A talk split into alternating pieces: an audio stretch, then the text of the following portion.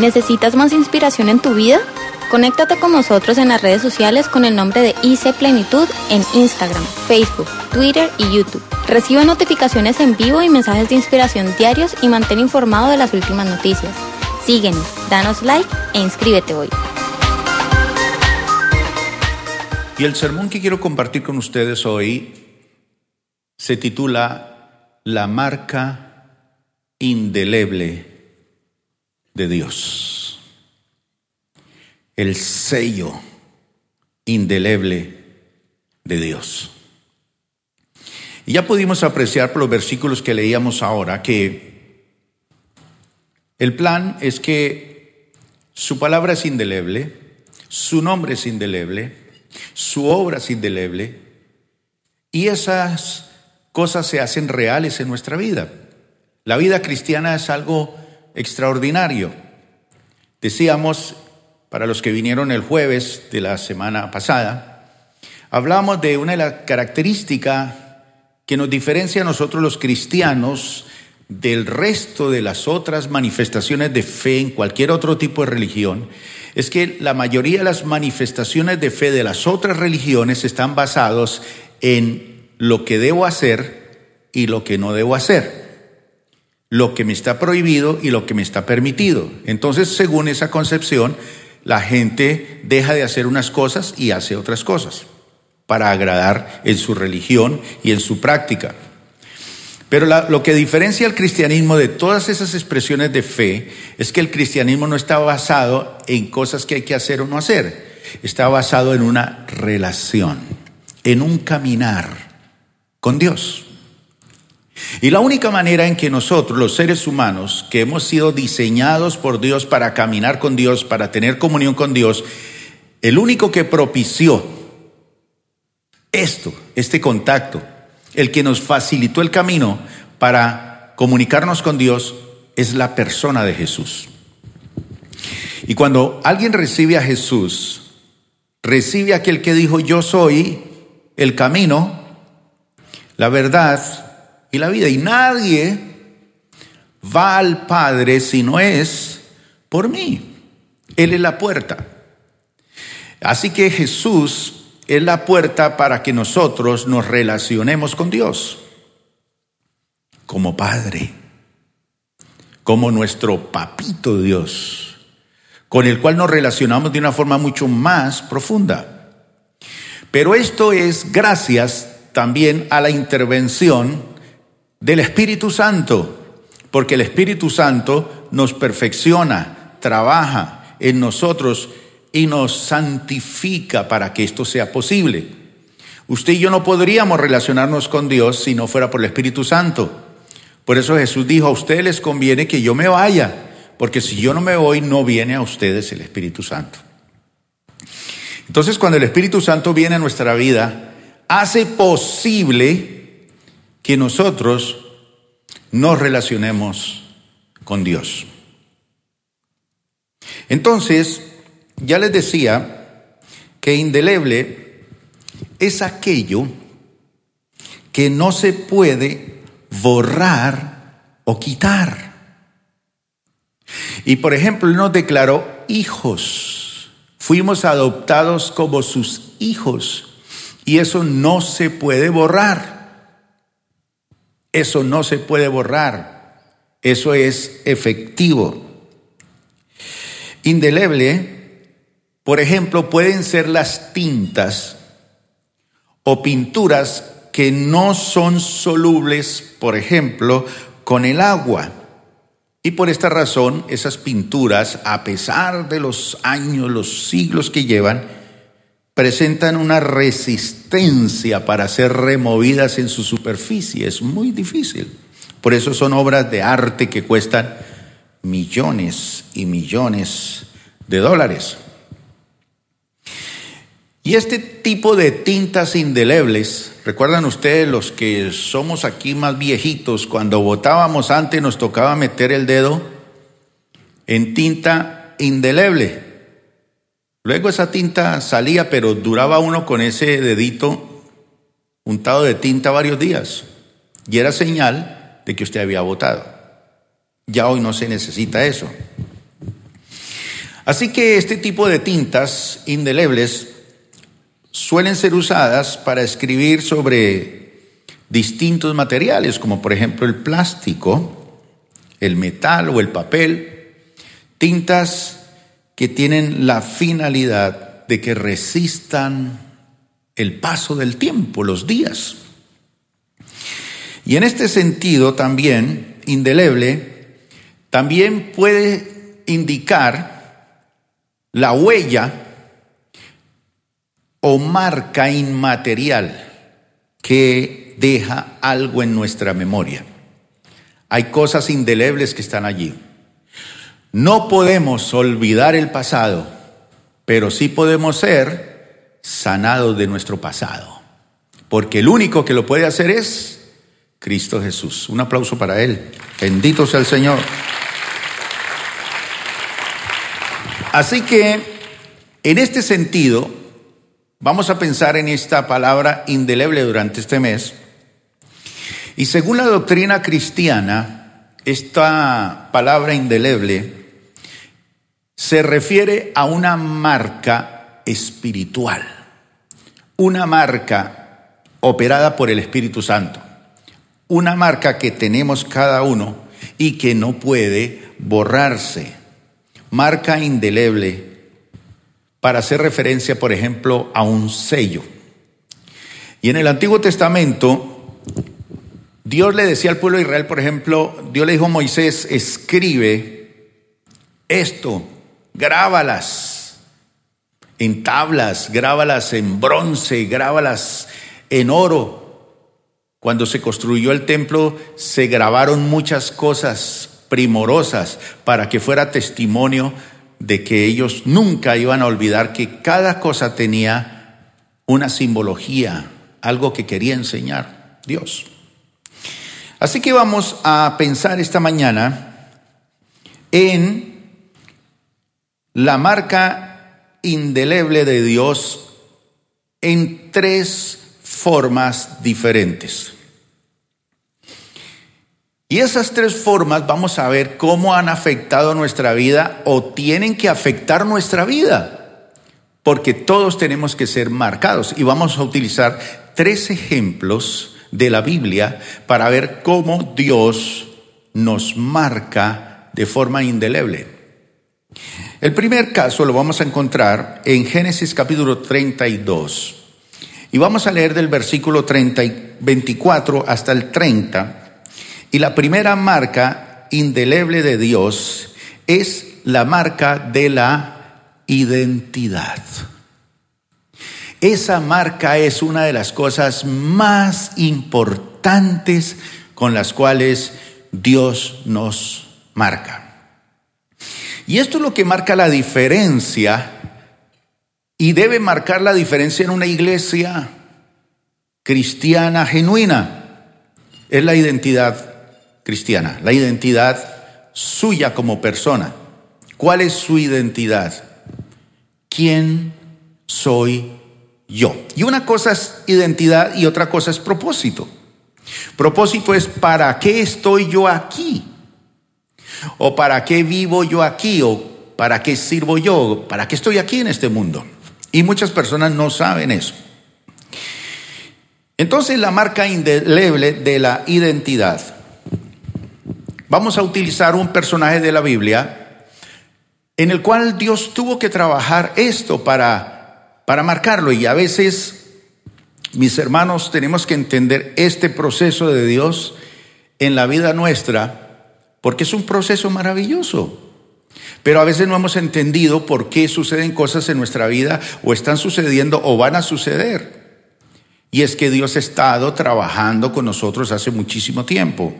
O a lo mejor hay personas que han intervenido y han, en vez de, ayudarnos a crear nuestra identidad, nos han dañado nuestra identidad.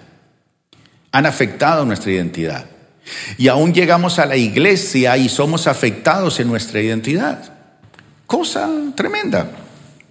Y vamos a pensar en Jacob.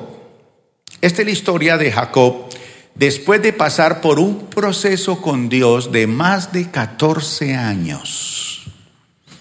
Entonces, el nivel más o menos de proceso de formación básica cristiana que damos aquí en plenitud es un proceso que demora más o menos año y medio.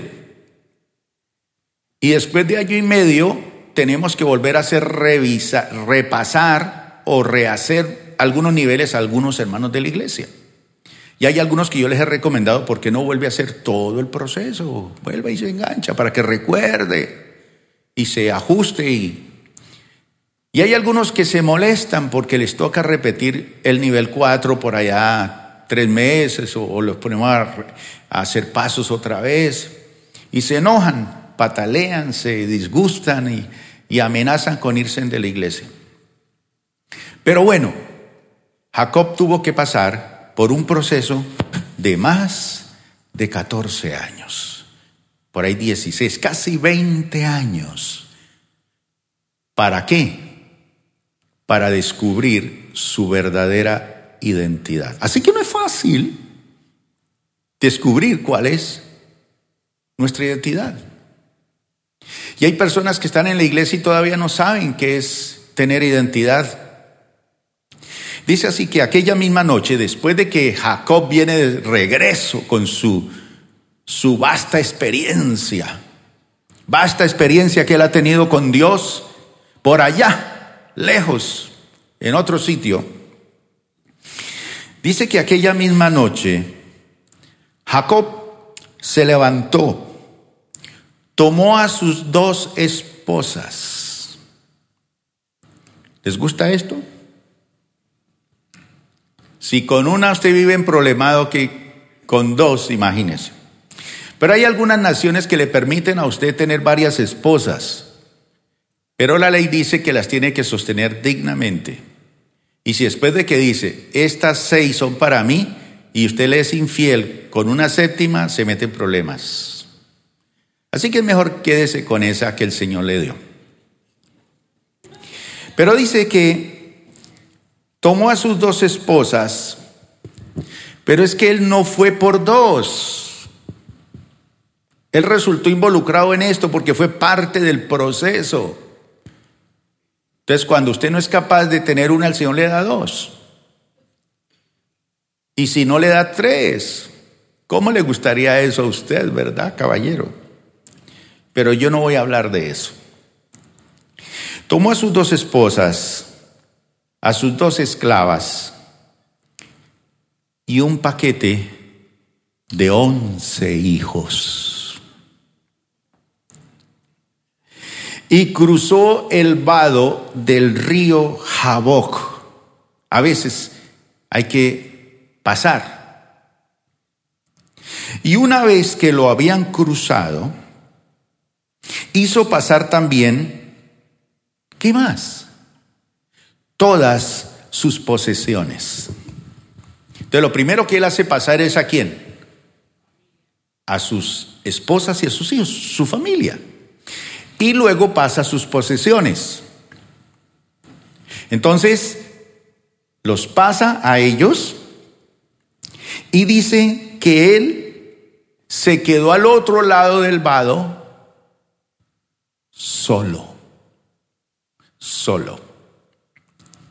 Y esto es muy importante en la identidad porque hay muchos que no soportamos estar solos. Siempre necesitamos de alguien que nos diga lo que tenemos que hacer o que nos recuerde lo que tenemos que hacer. Necesitan alguien que les recuerde que tiene que pagar la declaración de renta, que tiene que pagar la luz, que tiene que pagar el agua, que porque no tienen identidad, es que me toca pagarla a mí. Es que me toca a mí hacerla. Entonces, a veces esa soledad no le gusta a la gente, le gusta estar dependiendo de otro, ya sea física o emocionalmente, porque no tienen identidad. Entonces dice que él se quedó solo y entonces un hombre o un ángel o un ser de parte de Dios luchó con él hasta el amanecer. Toda la noche luchó con Jacob. Y cuando ese hombre se dio cuenta de que no podía vencer a Jacob, le tocó la coyuntura de la cadera. Ese es el toque indeleble de Dios. Le tocó y lo desencajó. Entonces ya quedó ahí bailando.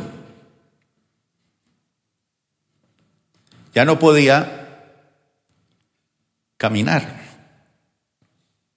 Entonces dice que le tocó en la coyuntura de la cadera y ésta se le dislocó mientras luchaban. Entonces el hombre le dijo, nuevamente el ángel, ¿qué le dijo? Suéltame, que ya está por amanecer, suéltame. Y el tipo Jacob nada.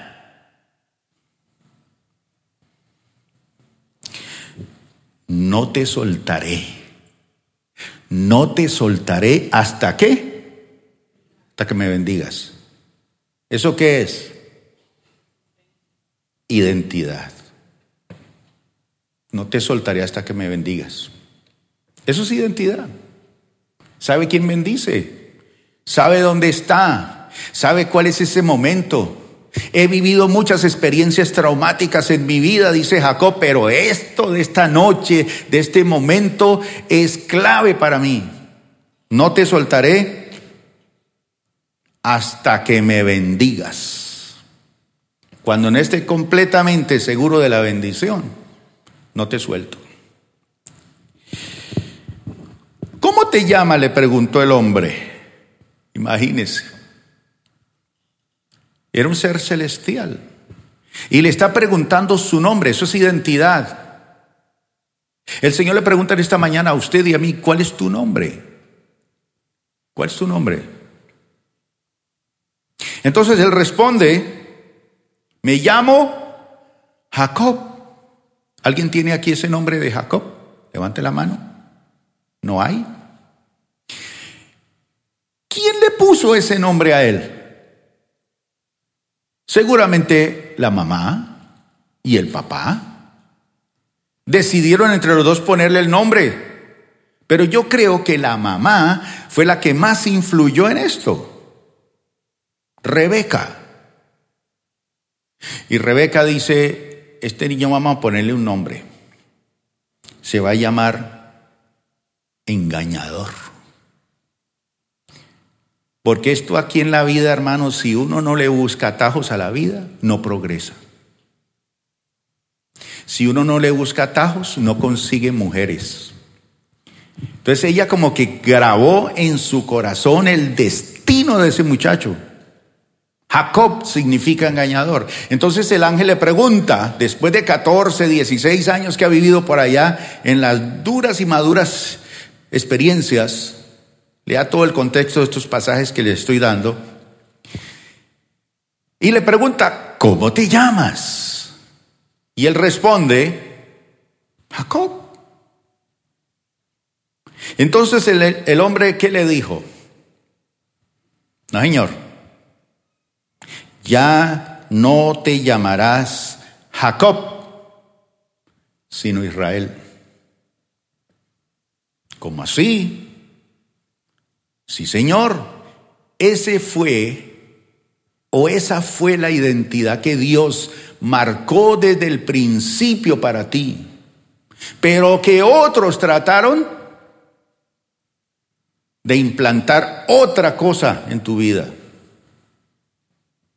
Y a veces uno cree que papá y mamá son una bendición, pero a veces papá y mamá son una maldición. Y para algunos es trágico celebrar el Día del Padre o el Día de la Madre por eso. Porque en vez de contar con un papá y una mamá, y una mamá que lo bendijeron, lo maldijeron. Y usted dirá, uy, pastor, pero usted por qué dice eso? Lo puede coger a piedra esta mañana. Sí, yo sé que sí. Pero ya les explicaré por qué. Y entonces me invitará a almorzar hoy. Ya no te llamarás Jacob, sino Israel. ¿Por qué? Porque has luchado con Dios, no contra Dios, sino has luchado al lado de Dios. Has decidido luchar con Dios. Has decidido colocar a Dios en primer lugar. Has colocado a Dios como lo más importante, el número uno, la prioridad en tu vida, lo que va a mover todos tus intereses, porque has luchado con Dios. ¿Y qué? Y has sido un vencedor. Cuando una persona no tiene identidad, no es un vencedor, es un derrotado aún teniendo Biblia y yendo a una iglesia cristiana. Y entonces, Jacob dice así, ¿y tú cómo te llamas? Le pregunta al ángel. ¿Qué le contesta el ángel? ¿Por qué preguntas cómo me llamo? Eso no es importante. ¿Por qué preguntas eso? Le respondió el hombre. Olvídate de eso, eso no es importante aquí. Lo importante es esto. Y en ese mismo lugar, dígalo todos. ¿Cuántos creen aquí que han sido bendecidos por Dios? Eso es, hay que tenerlo claro. Si usted no ha sido bendecido por el Señor es porque usted no ha recibido a Cristo y usted no está disfrutando la vida plena. Está usted jugando a ser un religioso diferente, un cristiano diferente al que enseña la Biblia. Y sabe una cosa, mi hermano, identidad no es hablarle a Dios de tú a tú. Es entender esa relación de yo a tú. Yo sé quién soy yo y sé lo que soy por la gracia del Señor.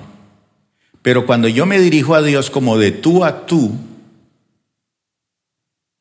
como de igual a igual, no tenemos identidad todavía. Es de yo a tú.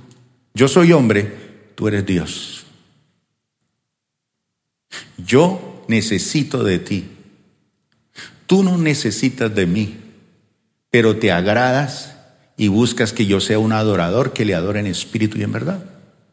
Que yo me relacione, que yo viva pleno, que yo viva feliz, que yo tenga identidad, que yo tenga todas las cosas conforme a su propósito. Y Jacob llamó a ese lugar Penuel o Peniel en algunas versiones, que es el rostro de Dios, significa eso. Y yo sé, mi hermano, que usted ha visto el rostro de la amargura. Cuando se trata de identidad, sembramos nuestro pensamiento en, en lo que hemos visto y hemos vivido la soledad, el no tener unos padres responsables, el sufrimiento, el abuso infantil, las cosas que han pasado en nuestra vida. Pero aquí él queda impresionado y dice, este lugar se va a llamar, ¿qué? El rostro de Dios. Porque he visto cara a cara a Dios y sigo vivo. Y a partir de ahí, Nunca jamás Jacob volvió a ser el mismo. Pero para llegar a esta convicción tuvieron que pasar 16 o 20 años largos. Largos. Así que el primer sello o la primer marca indeleble de Dios es la marca de la identidad. Identidad es saber quién soy yo. Propósito es saber para dónde voy. Hay personas aquí que dicen, yo no sé para dónde voy. O para qué estoy en la tierra. Pero la identidad y el propósito son complementarios. Claro que sí, claro que sí. Cuando nosotros conocemos nuestra verdadera identidad, quiénes somos nosotros, entonces vamos a conocer cuál es el propósito para nuestra vida. Eso es bien importante. Entonces, usted y yo necesitamos saber quién somos para saber para dónde vamos. De alguna manera usted cayó aquí adentro y dijo, yo no sé por qué resulté aquí adentro. Pero a lo mejor usted le pasó como a, a Simón de Sirene. Estaba en el lugar que nunca se imaginó que iban a pasar y le iban a poner una cruz. Si usted mira el mapa, Sirene, ¿dónde queda? Por allá al norte de África, lejos. ¿Y por qué estaba allí precisamente en el momento que pasa Jesús cansado y ya no puede cargar con esa cruz? Y usted venga, le dice el soldado, coja esa cruz y eche para allá para arriba. Y resultó metido en un cuento. Y eso fue clave para la vida de Simón de Sirene. Son instantes de la vida. Entonces, Usted y yo somos el diseño original de Dios. Usted no tiene que copiarlo de nadie. Usted es el diseño original de Dios. Y por eso Él lo hizo así, a pesar de que usted es feo. Pero Dios lo hizo así, porque Él sabía que usted tenía que cumplir un propósito en la vida siendo feo. Pero hay otros que aquí el Señor los hizo muy hermosos y muy hermosas. Entonces la persona que no tiene identidad mira hermosa y dice, yo quiero ser como ella, quiero tener esos ojos, quiero tener esos dientes, quiero tener esos lunares que tiene. Si mi esposo fuera como ese, no tiene identidad no ha entendido que usted fue diseñado de una forma exclusiva por Dios. Y entonces, Dios te creó porque Él te diseñó de esa manera porque a través de ese diseño Dios quiso hacer algo para usted exclusivamente. Él me diseñó, Él tiene algo personal para mí. Yo tengo que entenderlo y solamente lo puedo entender a través de Cristo. Ahora, fuimos creados cada uno de nosotros y mire a su vecino, al que usted tanto admira. Puede ser su papá, puede ser su esposa, puede ser su suegra. Y cuando usted la mira, Obviamente, el Señor le dice, mire,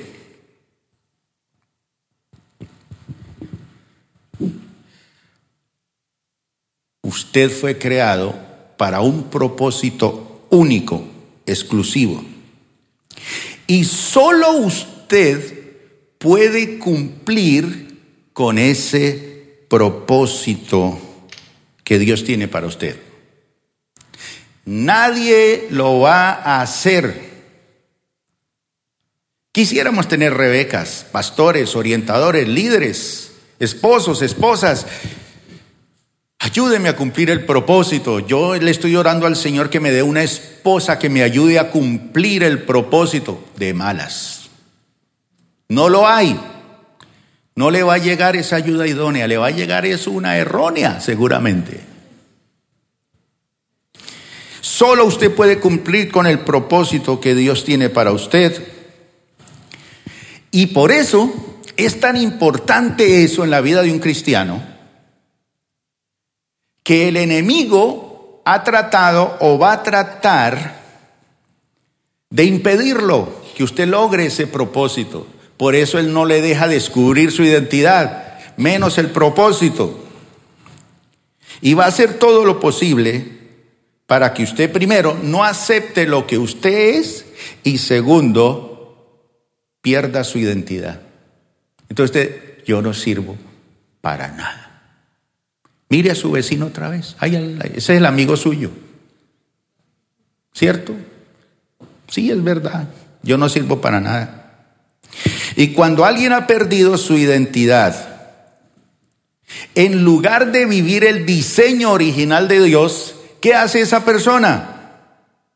Empieza a copiar la identidad de otros que a su vez están copiando la identidad de otros, pero nunca han descubierto cuál es la suya.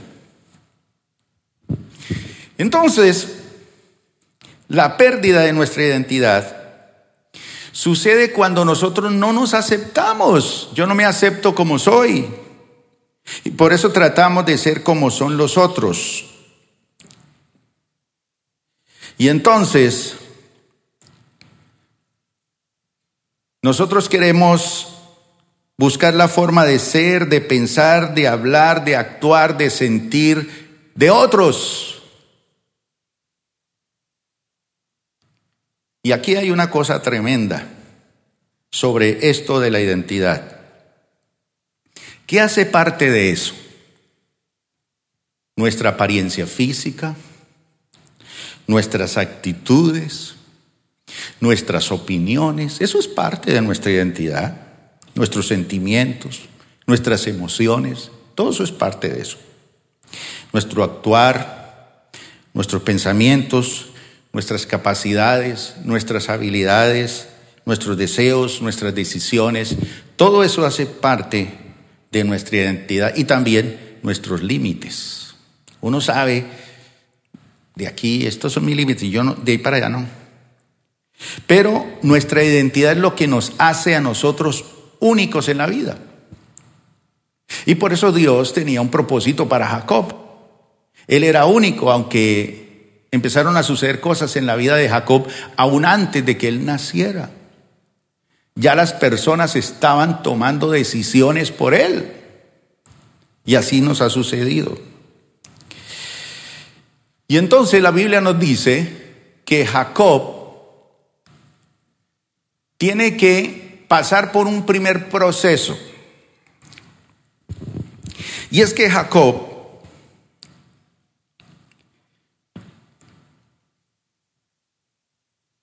a raíz de su Es la ayuda que a veces las personas dicen, yo quiero ayudarle a Dios. Entonces Rebeca dice, vamos a ayudarle a Dios, ¿no? Y le pone ese nombre y luego intercede por él para que engañe a su papá y luego para que engañe a su hermano y con truco le quita la, la herencia, la bendición, la primogenitura. Mejor dicho, se arma una película este Jacob. Y hay algo que me llama a mí la atención. Y esto es rápido que tenemos que verlo aquí porque Jacob es, es, un personaje que de identidad nos enseña mucho. Muchas veces en nuestro interior siempre ha habido una insatisfacción y una búsqueda para saber realmente quién soy yo. ¿Quién soy yo? Y hay esa búsqueda. Y eso pasaba con Jacob. Entonces, Jacobo como que no aceptaba lo que era y entonces decía, no, yo necesito esa primogenitura, yo necesito esa bendición, yo necesito esto, yo necesito aquello. Y esa crisis de identidad de Jacob se inicia desde que le ponen el nombre. Ya le ponen un nombre que no corresponde a su destino. Usted ha sido cargado con un nombre que no pertenece a su destino.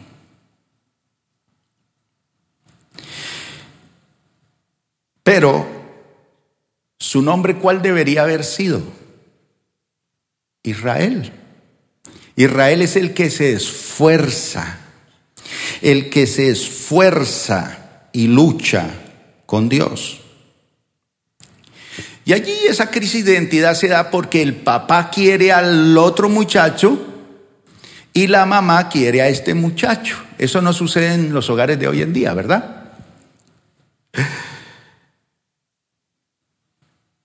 De la mamá quería a uno por encima del otro hijo y el papá a otro por encima del otro hijo. ¿Algunos de ustedes han vivido esa experiencia? Entonces, en su afán de ayudarlo, Rebeca no solo le pone el nombre de engañador, sino que también lo convirtió en un engañador. Papás que nos bendicen. Entonces, cuando una mamá trata de ayudar a Dios controlando y manipulando a su hijo, puede causar una crisis de identidad.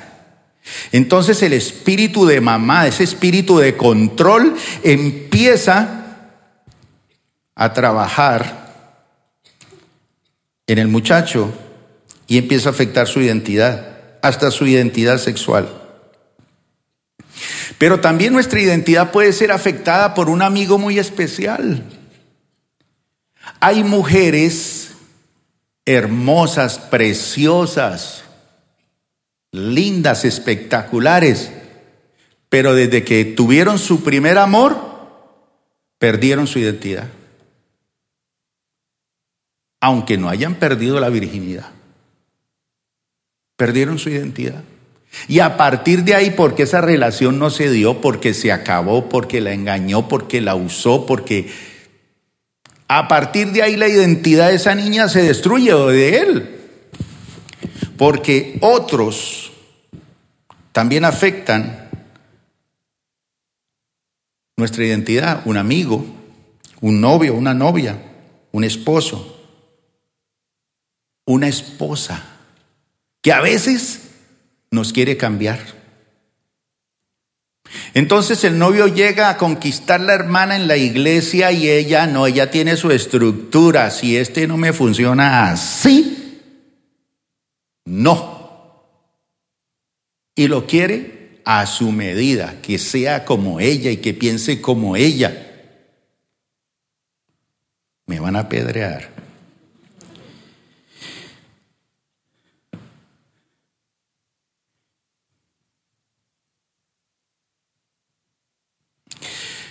Una de las formas en que usted sabe que se está relacionando mal con alguien es cuando usted pierde su identidad.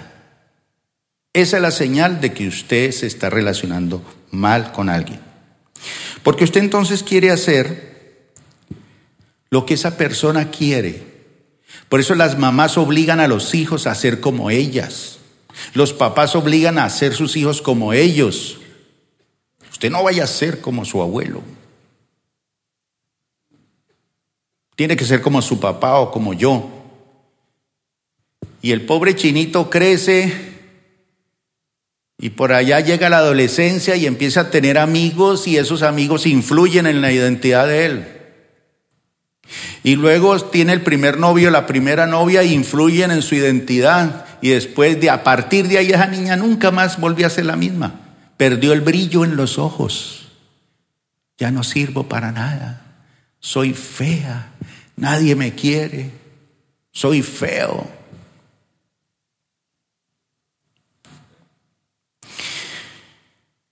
Y después de eso se casa. Y entonces encuentra una mujer que lo quiere obligar a ser como ella es. Y el pobre le toca ahí. Yo veo a los hombres por ahí cuando les suena el celular. ya les cambia la vida. ¿Quién te está llamando? Mi esposa. Y hay que no le conteste. Y hay que... Porque toca funcionar así al régimen de ella o de él.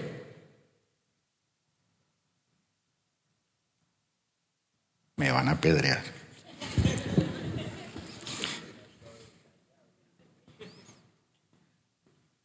Entonces, Después de casarse, les da por meterse en una iglesia evangélica.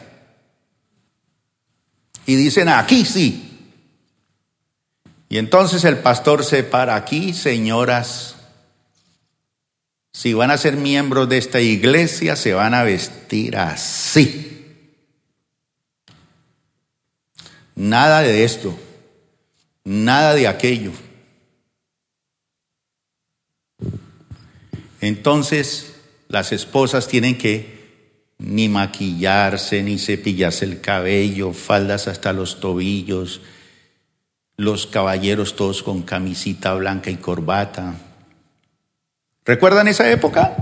Hace como 50 años, así éramos todos los evangélicos. Evangélico que respetara camisa blanca y corbata y una Biblia. Y la mujer nada de pantalones, ni de arete, ni de... Entonces, claro, el hombre llegaba a la oficina y encontraba una secretaria maquillada, súper especial y...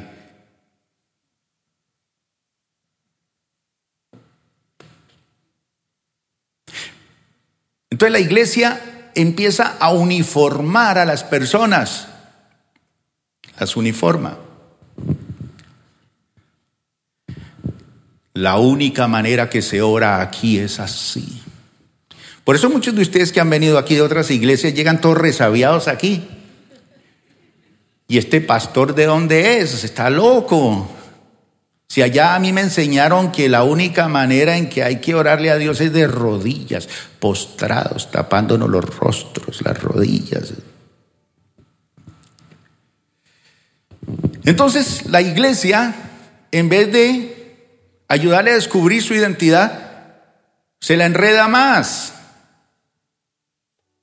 uniforma toda la iglesia en su forma de hablar, de pensar, de orar, de vivir la vida cristiana y todo. La Biblia dice que tenemos que tener el carácter de Cristo, pero el carácter de Cristo es qué? Es la obra santificadora del Espíritu en la vida nuestra. Pero jamás la obra santificadora anula o aniquila nuestra identidad. Antes la enriquece. ¿Dónde está Yamid? Venga, hermano, pareja aquí.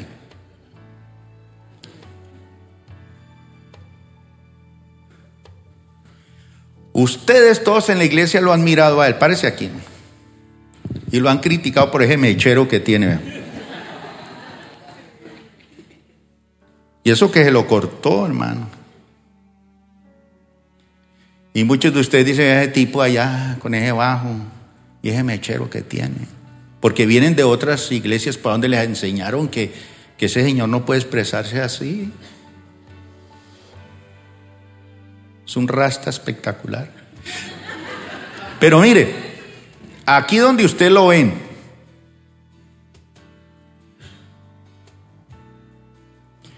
hay muchas mujeres aquí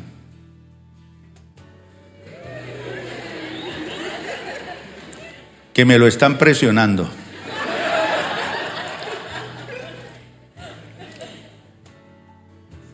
Y eso que no les hemos contado un secreto, ¿sí o no, Yamit?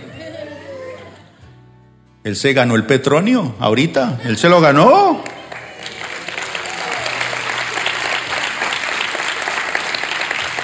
Yo quería hacerle un reconocimiento a él, pero ¿cuándo? Y por ahí mis hijos me decían, vean, a él sí se la tiene montada. El otro se ganó el mono Núñez y usted sí, hasta lo invitó a almorzar y ese pobre nada, lo tiene ahí rayado. No, son los momentos de Dios. Pero mire mi hermano, ¿por qué lo paso a él aquí? Él tiene su propia identidad. Qué bonito cuando toda la iglesia expresa su propia identidad. ¿Qué tal todos del mismo color, la misma pinta? la misma forma de orar, la misma... Eso no es de Dios. Eso es una tortura volverse uno a una iglesia así. Pero el Espíritu Santo obra el proceso santificador en él. Pero su identidad es así. Bendito sea el Señor. Porque usted quiere obligar a otro a hacer eso. Entonces cuando Jacob viene de regreso, suceden cosas. Puede sentarse ahora sí, mi hermano. Y voy a terminar con esto ya, porque la próxima la tengo que continuar la, otra semana. Yo siempre quedo así. Últimamente ya de viejo he sido así. Preparo un sermón y, y me alcanza para tres.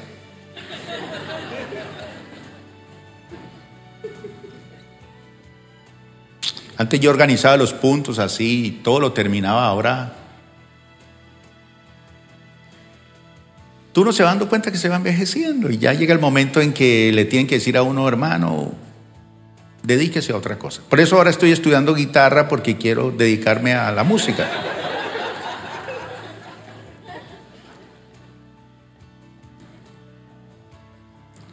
Voy a tumbar aquí a... ¿Dónde está el saxofonista? El pobre no le dejan tocar el saxo, lo ponen a tocar guitarra aquí. Bueno, termino con lo siguiente, mi hermano. Entonces llegamos a la iglesia y en lugar de recuperar nuestra identidad, decidimos copiar a otro cristiano. ¿Cómo ora este? Levanta la mano así. ¿Cómo ora este? Asá. Entonces, los pastores modernos, aprovechando esa crisis de identidad de, las personas que llegan a la iglesia, entonces dicen voy a aprovechar eso para que todos sean igualitos. Y en lugar de tener la variedad de formas, estilos, gustos, colores, sabores, entonces Él los obliga a que todos se vistan igual, hablen igual, oren igual, y entonces todas las mujeres tienen el mismo corte de cabello. Todas iguales. Ese es un cuadro triste que niega el diseño original de Dios. Entonces, Dios, ¿qué tiene que hacer para que nosotros recuperemos nuestra identidad? Lo primero que hace Dios es este muchacho no va a cambiar fácilmente. Entonces, vamos a hacer algo. Llama a su propio hermano. Y allí en conflicto se empieza Dios a obrar. Entonces un día se levanta su hermano y le dice, ¿sabe una cosa? O usted se pierde de aquí, o mañana te mato. Y cuando su propio hermano le dice que te va a matar, Usted lo piensa dos veces, ¿sí o no? Entonces Dios usó eso para que el hombre huyera. Y no solamente para que huyera, el Señor usó eso para alejarlo de su mamá, de su Rebeca. Lo aleja y se lo lleva. Porque todos queremos tener una Rebeca. Porque es más difícil o es más fácil tener a alguien que nos diga qué hacer que obligarnos a buscar realmente lo que somos. Pero mientras vivamos bajo las naguas de alguien, como Rebeca, jamás encontraremos nuestra propia identidad. Y a veces Dios tiene que usar medidas extremas. Y se lo lleva y lejos de mamá, lejos de mamá, lejos de las Rebecas, por primera vez escucha la voz de Dios que le dice, tú no te llamas así, tú no eres así, tú no estás destinado para esto, tú te llamas vencedor el que lucha con Dios, el que enfrenta las adversidades de la vida, el que tiene un destino. Y allá en la distancia, Dios trabaja con él y le recupera su identidad. Y entonces, uno lee esto aquí, pero uno sabe que toma tiempo. En este hombre, 14 años. Y durante esos 14 años, él va a vivir bajo un hombre que es ladrón, tramposo, engañador, criticador, de todo, malo. Porque el Señor para darnos nuestra identidad nos lleva a vivir bajo un tirano, bajo uno malo. ¿Sabe para qué? Para mostrarnos que esa no es nuestra identidad. Así que si usted ha vivido bajo un esposo irresponsable o un pastor irresponsable en alguna iglesia o ha vivido experiencias duras, el Señor lo llevó para que viera eso porque Dios no quería que usted fuera como Él o como ella.